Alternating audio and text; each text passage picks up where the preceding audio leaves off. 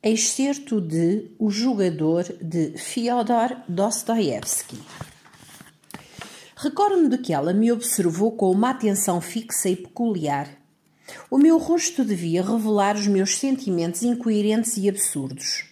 Ainda agora me lembro de que a nossa conversa decorreu exatamente como descrevi aqui, quase palavra por palavra. Os meus olhos estavam raiados de sangue, havia salpicos de saliva nos meus lábios. E quanto a Schlangenberg, continuo a dar a minha palavra de honra que, se ela me tivesse dito para me lançar, eu ter-me-ia lançado. Se ela o tivesse dito a brincar, com desprezo, se o tivesse dito com zombaria, mesmo assim, eu teria saltado.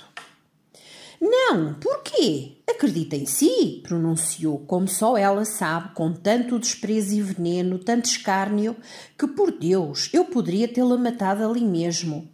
Ela estava a arriscar. Também não mentia acerca disso do que lhe disse.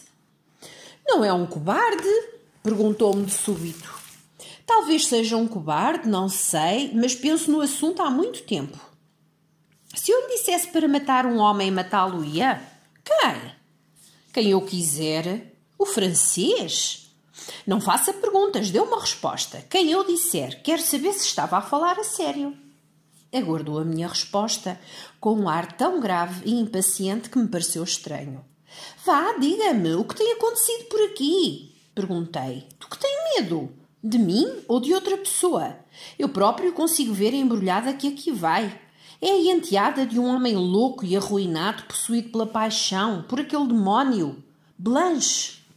Depois, ao francês, com a sua influência misteriosa sobre si, e agora faz-me com um ar tão solene uma pergunta dessas. Bem, pelo menos conte-me, ou enlouquecerei agora mesmo e tomarei uma atitude. Tem vergonha de se dignar a abrir-se comigo? Certamente não dá importância ao que pense de si. Não tenciono dizer-lhe nada. Fiz-lhe uma pergunta e estou à espera de uma resposta. É evidente que matarei quem quiser, exclamei. Mas como poderia? Seria capaz de me o pedir?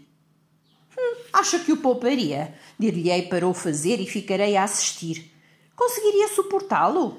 Ora, não, como se algum dia conseguisse. Matá-lo-ia possivelmente se lhe fosse dada a ordem, e a seguir viria ter comigo e matar-me-ia por me ter atrevido em enviá-lo.